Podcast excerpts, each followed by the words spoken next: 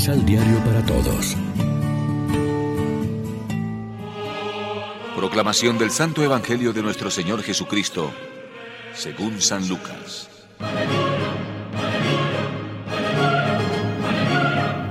Mientras Jesús estaba hablando, una mujer levantó la voz en medio de la multitud y le dijo, Feliz la que te dio a luz y te amamantó. Pero él declaró, Felices pues los que escuchan la palabra de Dios y la observan. Lección Divina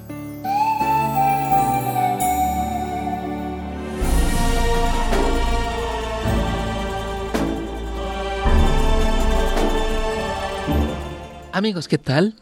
En este sábado 9 de julio, la iglesia se viste de blanco para celebrar la fiesta de Nuestra Señora del Rosario de Chiquinquirá y como siempre nos alimentamos con el pan de la palabra. Confesar y dar testimonio de Cristo con valentía es una lección del Evangelio de hoy. Si uno se pone de mi parte ante los hombres, yo también me pondré de su parte ante mi Padre del cielo. Y si uno me niega ante los hombres, yo también lo negaré ante mi Padre del cielo. En justa correspondencia, Jesús salvará ante Dios a quien lo confiese ante el mundo como Señor de la historia y de la vida humana. Entre los múltiples miedos que nos invaden y atenazan, uno de ellos es el miedo religioso. Hoy día abundan los cristianos vergonzantes y miedosos.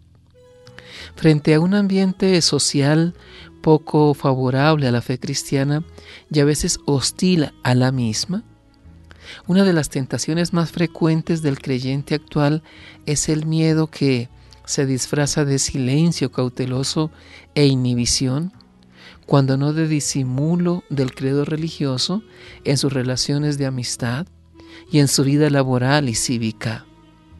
Con el miedo en los talones no se puede servir a Dios ni confesar y testimoniar a Cristo.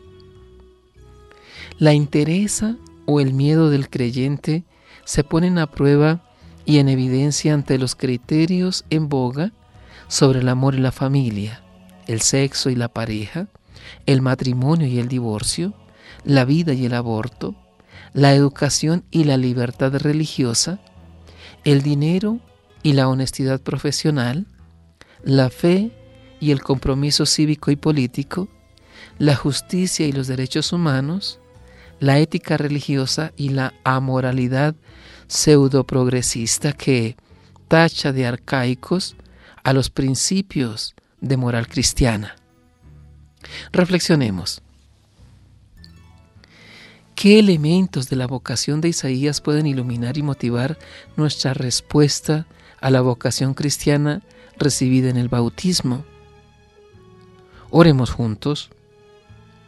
Señor, haznos fuertes ante la presión ambiental para que no claudiquemos en nuestras convicciones. Danos valentía para ser testigos de tu reino y amor, para acompañar a nuestros hermanos en la difícil conquista del sentido de la vida. Amén. María, Reina de los Apóstoles, ruega por nosotros.